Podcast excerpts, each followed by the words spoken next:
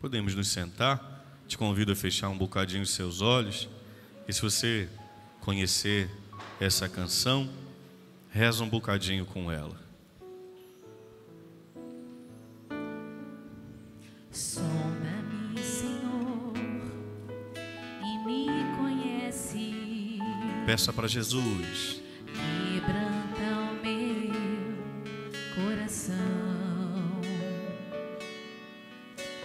Transforma-me conforme a tua palavra. E enche-me até que em mim E enche-me até quem se ache só a ti. ache só a ti. Então, Olha o que, que você pede ao Senhor. usa-me, Senhor. Peça isso a Ele. Usa-me como um farol que brilha à noite, como monte sobre as águas, como abrigo no deserto, como flecha que acerta o alvo. Eu quero ser usado da maneira que te agrade em qualquer hora e em qualquer lugar. Eis aqui a minha vida, usa-me, Senhor, usa-me. O evangelho de hoje, a liturgia, nos apresenta a conversão de São Mateus. Mas o evangelho começa dizendo assim, ó, partindo dali. A gente precisa entender de onde Jesus está partindo para entender também o que ele opera na vida de São Mateus. Partindo dali, vou voltar um bocadinho no evangelho para você entender e você conhece. Jesus voltou para sua cidade. Um tanto de gente ficou do lado de fora da casa que não conseguiram levar um paralítico até ele. E aí diz que os amigos subiram, abriram o telhado e desceram o homem pelo telhado da casa, lembra? Então colocam aquele homem paralítico diante de Jesus. Nosso Senhor olha para aquele homem e diz: Os teus pecados estão perdoados. Começa um alvoroço. Quem é este homem blasfemo que está perdoando os pecados? Quem é ele? E aí o que, que Jesus fala? Para que vocês vejam que o Filho do Homem é capaz de perdoar os pecados, então eu te digo: levanta, pega a tua cama e vai. Então Jesus cura fisicamente aquele homem, para que aquele povo percebesse que de fato ele tem poder para perdoar os pecados. Depois desse acontecido, partindo dali, entenderam? De onde Jesus estava partindo, daquela cura, do encontro com aquele homem paralisado. Jesus perdoa os pecados. Jesus faz algo maior. Mas como aquele povo precisa ver, Jesus então coloca aquele homem de pé, para que eles pensem: se de fato ele é capaz de curar, então também ele é capaz de perdoar os pecados. Então nosso Senhor parte dali. Agora ele encontra Mateus. Olha que interessante. Aquele primeiro homem estava paralisado numa cama. E Mateus? Paralisado no pecado. Porque diz que nosso Senhor o encontra sentado na coletoria. Qual era o grande pecado de Mateus? Ser um publicano, um ladrão público. Como é que funcionava?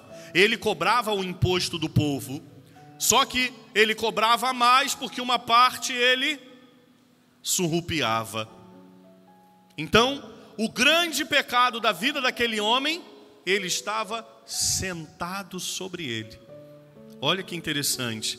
Aquele primeiro homem, paralisado no corpo. Este segundo homem, não paralisado no corpo, mas paralisado na vida, na alma. Porque Mateus fez do pecado a sua vida. Quantas vezes, queridos, nós nos habituamos tanto com o pecado que ousamos insanamente chamá-lo de pecado de estimação. Você já falou isso? Se já falou, vou te dar um conselho: morda a língua. É melhor morder a língua do que falar que você tem um pecado de estimação. Então Mateus ele estava habituado com o pecado. A vida dele, da hora que ele acordava até praticamente a hora de dormir, era estar no pecado. Ele estava paralisado. Então Jesus encontra aquele homem paralisado. E aí o que, que o Senhor faz? A mesma coisa que fez com o primeiro. Então Jesus encontra São Mateus. Olha que interessante. Nós estamos no ano A. E porque estamos no ano A, nós estamos ouvindo aos domingos a leitura do Evangelho de São Mateus. Mas se você lê em Marcos, se você lê em Lucas, quando contada a conversão de Mateus, não vai colocar o nome de Mateus, vai colocar Levi. Olha que interessante. Quando os outros escreveram, isso eu estou só brincando com vocês. Eles falaram assim: não, vamos colocar aqui, mas vamos botar o outro nome dele que pouca gente conhece. Tipo assim, deixa eu dar uma ajudada com meu amigo aqui. Mas Mateus não, sou eu mesmo. Eu sou aquele miserável pecador que Jesus encontrou no caminho. Então eu vou colocar o meu nome. Então quando ele escreve um versículo só, mas ele coloca o nome dele. Então Jesus vê aquele homem. Não é Mateus que encontra Jesus, é Jesus que o encontra. No na cura de Bartimeu, o que, que Bartimeu faz? Jesus, filho de Davi, tem piedade de mim. Na cura da hemorroísa, ao menos se eu tocar na orla do seu manto, eu serei curado. Ali é Jesus que vai ao encontro. Mateus era judeu, mas ele trabalhava para o império romano. Ele era cobrador de impostos do império. Ele não era bem visto ali nem acolá. Para o império, ele era ninguém, era só um mercenário que roubava do próprio povo. E para os judeus, como é que eles olhavam para Mateus?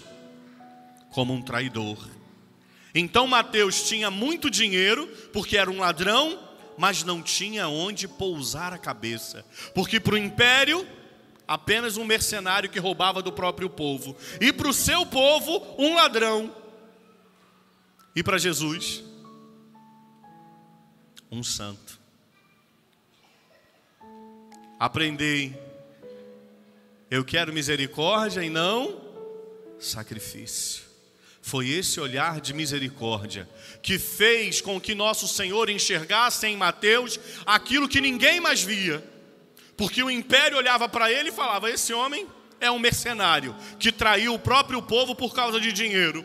Os judeus olhavam para ele e falavam: Esse aí é um traidor, nos traiu para trabalhar para o império. Jesus se encontra com aquele homem e vê nele algo que nem ele via. Então Jesus encontra São Mateus sentado no pecado. Olha para aquele homem com um olhar de misericórdia e diz para ele: segue-me. Então diz que Mateus se levanta. Nada que está na palavra é por acaso, nada. Tudo que está na palavra quer nos ensinar algo. Então diz que Mateus se levanta. E para usar essa expressão se levantar, no original grego, o verbo que está lá é anastas, que vem de anastasis que foi o verbo usado para o domingo da ressurreição. Quando fala que Jesus ressuscitou, eles usam o verbo anastas. Então, olha que bonito. Quando Jesus se encontra com Mateus, olha para ele com um olhar de misericórdia, o que, que acontece com Mateus? Ressurreição. A partir dali, aquele homem velho, sentado no pecado, agora se levanta, não é mais um homem velho, agora é um homem novo, ressuscitado, porque teve um encontro com o nosso Senhor Jesus Cristo. Olha que beleza! Olha, é esse olhar de misericórdia que traz ressurreição. Mas permitam o padre abrir um parênteses aqui, por favor. Misericórdia não significa conveniência. Misericórdia não significa conivência. Misericórdia significa enxergar além. Misericórdia significa quando um coração abrasado, alargado de amor encontra um miserável. Isso é misericórdia. É a junção de duas palavras, de miséria e coração. Misericórdia é quando um coração alargado de amor encontra um miserável. E quando um coração alargado de amor encontra um miserável, o que, que acontece? Ressurreição. É isso que acontece com São Mateus. E é isso que o Senhor espera que através de nós aconteça com os outros. Mas sabe qual é o grande problema? Infelizmente, hoje, para muitas pessoas, misericórdia tornou-se sinônimo de faça o que você quiser. Misericórdia se tornou quem sou eu para te julgar. Não caia nessa artimanha do demônio, não. Porque a gente fica até com medo. Quantas pessoas eu atendo em confissão que, padre, eu pequei porque eu julguei. Aí eu falo, o que, que aconteceu? Aí a pessoa conta a história e fala, não, você não julgou. Você constatou. Sabe a diferença de constatar e julgar? Todos sabem? Vou dar um exemplo. Deixa eu catar aqui. Eu sempre tenho um papel no bolso. Ó, imagine que você está aqui, ó. Tem um papel no chão. Vocês não me viram colocar esse papel no chão, ok? Ok. Mas aí eu chego e paro aqui. Aí vocês olham para o papel no chão, eu sou o mais próximo do papel, o que, que vocês vão pensar? Porcalhão, jogou o papel no chão. Olha lá que padre, cruz credo. Olha que lambão. O que, que vocês estão fazendo? Me julgando. Me julgando culpado e me sentenciando. Nem merece ser padre, porque jogou um papel no chão. Vocês não me viram jogar um papel no chão? Isso é julgamento. Agora olha a diferença. Estou eu chegando aqui, o Senhor esteja convosco, Ele está no meio proclamação do Evangelho. Gente, hoje o Evangelho é de São Mateus. É... Viram? O que, que eu acabei de fazer? Julgou, constatou. Constatou. O padre jogou o papel no chão. Ponto. Constatei.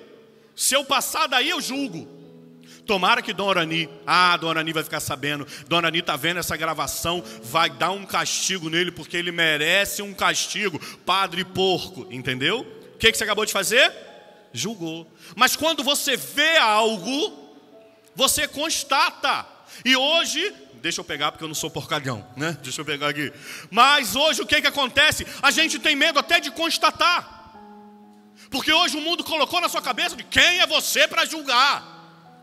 E, e, e, o povo fala: quem é você para me julgar? Só Deus conhece o meu coração. Sim, mas eu não estou vendo o teu coração, eu estou vendo o que você está fazendo. E eu estou dizendo: está errado. Ponto. Nós sabemos o que é certo e o que é errado. Todo mundo sabe, não tem essa. Todo mundo sabe. E eu estou falando de tudo, gente. Eu não estou falando de, meio, de mais ou menos alguma coisa. Eu estou falando de todo mundo sabe o que é certo e o que é errado. Todo mundo sabe. Seja o, a coisa menorzinha ou seja o erro mais grave, todo mundo sabe. Então, quando você vê alguém fazendo algo errado, caramba, o padre Julinho, 10 horas da manhã, a rua cheia de criança vindo da escola, e ele ultrapassou um sinal vermelho. Ele está errado. Me julgou ou constatou? Constatou. Tem julgamento nenhum nisso. Julgamento seria tomara, tomara lá, ó, agora vai tomar uma multa, vai pagar 250 mil reais e o pneu dele ainda vai furar porque ele está merecendo, ó. Me sentenciou que meu carro quebre, que meu pneu. Agora, quando você vê, você constatou. Não é isso que Jesus está dizendo sobre misericórdia, não é essa misericórdia que está aí fora, não. Porque hoje a misericórdia é assim, ó, vai, vai, vai, vai, faz. Finge que ninguém está vendo, vai, vai, vai. O que importa é o que você tem no um monte de lixo. Porque a palavra diz que a boca fala do que o coração Eu não estou te julgando, eu estou constatando. O povo tem medo de falar. E aí, em nome de uma falsa misericórdia, tem um monte de gente ardendo nos quintos dos infernos. Acredita no que o padre está dizendo. Não é que você vai sair apontando na cara de todo mundo, não. Mas se você tem intimidade com alguém, se você tem, é seu parente, é sua mãe, é seu pai, seu filho, você vai chamar e vai falar: Meu filho, você está no erro. Diante de Jesus, isso é pecado. Ah, mas não me importa, eu quero viver assim, eu quero continuar ultrapassando os semáforos vermelhos da vida.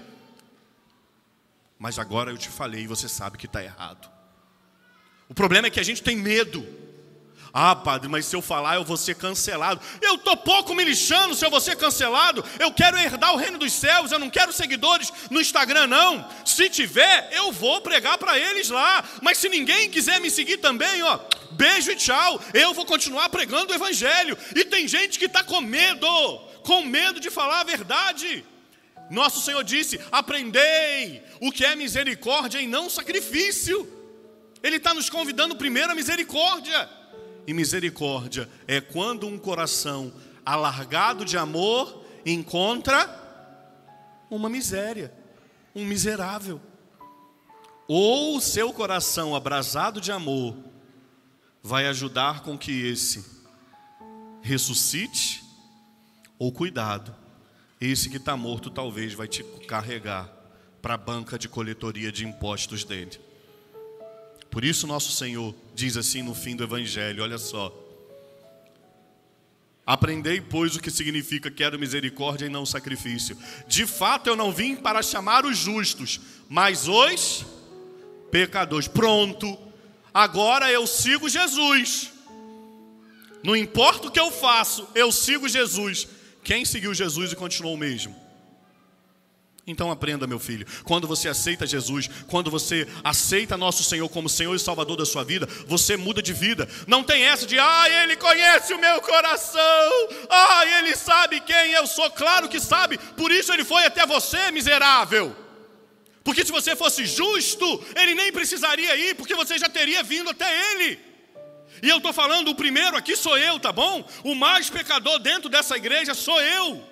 É por isso que ele veio até mim, foi por isso que ele me encontrou, é por isso que ele vem em cada Eucaristia me encontrar, porque ele sabe que muitas das vezes eu estou sentado na colheitoria de impostos da minha vida. É por isso que ele vem até mim. É por isso que ele vem até você, porque ele sabe que muitas vezes sozinho nós não vamos conseguir levantar. Então ele vem até mim, ele vem até você e diz: Ó, Vem e segue-me. Então escuta, você que está aqui, você que está em casa, o segmento de Jesus implica mudança de vida. Ninguém que seguiu Jesus continuou o mesmo. Ninguém, ninguém. E quando continuou o mesmo, não continuou seguindo Jesus. Judas deu as costas e foi embora, porque não tinha mudado de verdade de vida. Agora, quem quer seguir Jesus muda de verdade. Não importa só, ai, Ele conhece o meu coração, Ele sabe quem eu sou. Sim, é claro que Ele conhece. Mas Ele não deixou ninguém igual. Porque o encontro com o seu amor misericordioso, anástasis, ressurreição. O que, que o Senhor quer fazer conosco? Nos ressuscitar. Para que nós também sejamos como um farol que brilha à noite, como ponte sobre as águas, como abrigo no deserto, como flecha que acerta. Canta essa música quando você encontrar aquele teu parente que não vale o ar que respira, que tu olha para ele e fala, não sei como tá vivo. É nessa hora que você tem que pensar isso, meu filho. É quando tu encontra o teu marido que você quer lavar as mãos porque você desistiu dele. É quando tu encontra a tua esposa que você fala: "Não aguento mais essa mulher". Pelo amor de Deus, como o farol que brilha à noite. Quando você pega e olha para o teu filho e fala: Meu Deus do céu, onde foi que eu errei? Meu Deus do céu, onde eu errei? Para esse menino, para essa menina, está seguindo um caminho tão torto assim. Lembra, é nessa hora que o Senhor espera que você seja como o farol que brilha à noite. É para esse momento. Agora, eu só posso ser farol se eu permitir que a luz dele me ilumine. Eu só posso ser ponte se eu souber onde eu estou ligando. Eu só posso ser abrigo se ao invés de ter um dedo na cara apontado, eu tenho braços abertos para acolher e falar: Ó, oh, vamos recomeçar, conta comigo, vamos embora. Lembra quando o filho pródigo voltou? O moleque veio cheio de desculpinha. Ai, vou falar pro meu pai, peguei contra o céu e contra ti. Já vem cá, moleque, me dá um abraço aqui. E catou aquele moleque, deu um abraço, não ficou, e agora? Vamos embora resolver isso aqui. Mas depois que ele deu um abraço, o que, que ele fez? Dá um banho nesse sujo mundo, coloca uma roupa nova, anel no dedo, sandália no pé. O que, que ele acabou de fazer? Mudança de vida. O pai acolheu, mas não deixou igual porque na mesa dele não sentava fedorento porcalhão. Acolheu, amou e depois mandou dar um banho. Então, ó, antes de mandar para o banho, dá um abraço. Antes de mandar trocar de roupa, acolhe. É esse o amor misericordioso. Amor misericordioso não é conivência com pecado, não é passar a mão na cabeça e dizer: o que importa é você ser um homem bom, o que importa é você ser uma mulher boa. Não, o que importa é amar Jesus Cristo, porque tem um monte de homem bom e de mulher boa que está ardendo nos quintos dos infernos, porque não conhece e não ama Jesus. Nossa, Padre, que duro, seja bem-vindo ao Evangelho de nosso Senhor Jesus Cristo. E se não for assim, não é o Evangelho, porque o Evangelho constrói, muda, transforma, reanima, coloca de pé.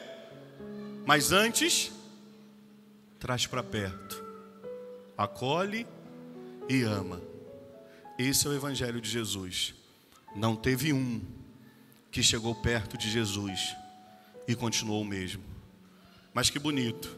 Jesus chegou, olhou para Mateus e não disse: Que vergonha, hein? Traindo o seu povo. Que vergonha, hein? Ladrãozinho barato. Que vergonha, hein? Jesus viu naquele homem o que nem ele via. Termino. Deixa eu fazer uma propaganda aqui, porque vale muito a pena. Tem uma série chamada The Chosen. Essa aí, ó, que está no telão. Significa os escolhidos. Quer ver uma série boa? Quer ver algo sobre Jesus? Veja essa série. Por que, que essa série é tão boa? Porque é um grupo independente, feito por católicos e protestantes americanos, que não devem a ninguém, não tem vínculo com as grandes construtoras, ou sei lá o nome que dá de, de filmes, gravadoras. Então eles são fiéis ao Evangelho. Eles vão gravando os episódios de acordo com o que eles vão recebendo. O aplicativo é de graça. Você pode baixar o aplicativo no seu telefone. Bota lá, The Chosen. Você baixa o aplicativo e aí você começa a ver a tempo. Se eu não me engano, eles já estão na terceira, estão indo para a quarta. Se não me engano. E eles vão gravando na medida em que as pessoas no mundo todo vão doando dinheiro. Padre, não tem um centavo, pode baixar o aplicativo, é de graça, você não precisa pagar. Se eu não me engano, também está na, na, na, na Netflix, se eu não me engano. Mas eu acho que na Netflix só está a primeira temporada, se não me engano também. Mas baixa no celular. Deixa eu te dizer, é incrível. Eu nunca vi nada de Jesus tão bom quanto The Chosen. Claro, o filme do Mel Gibson, né? Ali é o é o ápice. Aquele filme é incrível. Mas a série é boa porque são episódios. Cada episódio vai tratando de um assunto. E aí vocês vão ver Jesus verdadeiramente humano, carinhoso, humorado, mas Deus, Jesus que encontra que traz para perto. Mateus tem o chamado de Mateus, em alguns episódios, trata sobre esse chamado de Mateus. Mateus, bem meticuloso na série, enfim, Não vou ficar dando spoiler, vocês vão ver. Vale a pena. Quer, quer perder tempo com algo bom? Você não vai perder tempo. Veja The Chosen. Pode ver, acredita no seu padre. Se eu estou falando aqui, é porque o trem é bom. E aí vocês vão ver, também tem lá o episódio de Mateus. Mas enfim, vamos terminar pedindo mais uma vez a Deus que nos dê a graça de primeiro nos encontrarmos com Ele, para que Ele nos tire, nos levante, nos ressuscite, para que depois a nossa vida seja farol para muita gente que ainda não conhece Jesus. Lembra do que o Padre está dizendo? Misericórdia é também apontar a verdade. Misericórdia não é passar a mão na cabeça, não é dizer que importa é que você tenha um coração bom. Misericórdia é encontrar, é trazer para a verdade, é apontar para Jesus. Mas apontar a verdade não é botar o dedo na cara. Apontar a verdade não é jogar no chão quem está ferido. Apontar a verdade não é tripudiar em cima da fraqueza do outro. Apontar a verdade não é colocar as nossas frustrações em cima do outro que errou. Apontar a verdade primeiro é trazer para perto, é dar um abraço. Eu imagino o constrangimento daquele filho pródigo, sujo, rasgado, fedorento, maltrapilho. Eu imagino o constrangimento daquele menino, quando o pai pegou ele e falou assim: Vem cá e me dá um abraço, porque você é meu filho. Aquele abraço foi a misericórdia. E aí, aquela misericórdia fez com que o menino tomasse um banho, trocasse de roupa e voltasse para o lugar dele. É isso que o Senhor espera. Primeiro, nos encontrar. E depois de nos encontrar, que nós sejamos como farol que brilha à noite, como ponte sobre as águas, como abrigo no deserto como flecha que acerta o alvo. Eu quero ser usado da maneira que te agrade em qualquer hora e em qualquer lugar. Eis aqui a minha vida, usa-me, Senhor, usa-me Feche um bocadinho os seus olhos.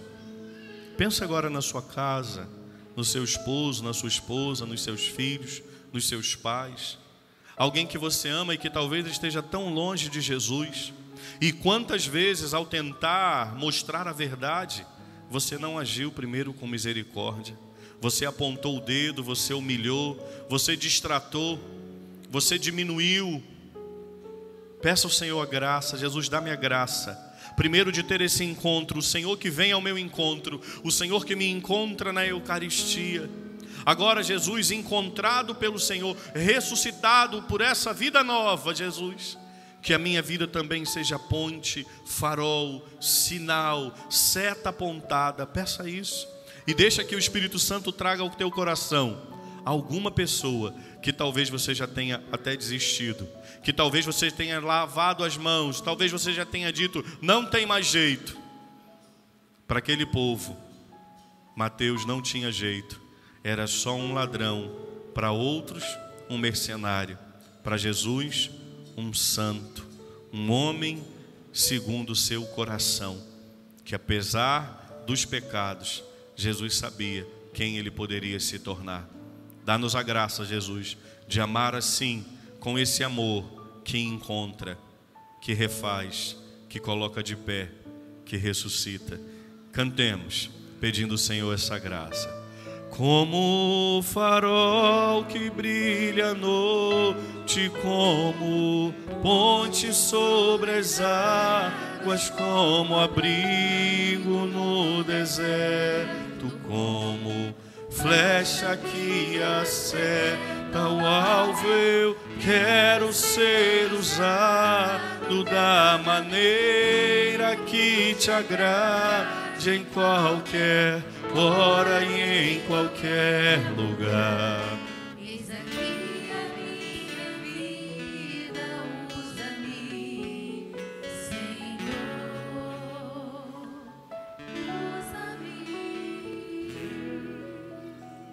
Acolhei, Pai Santo, professemos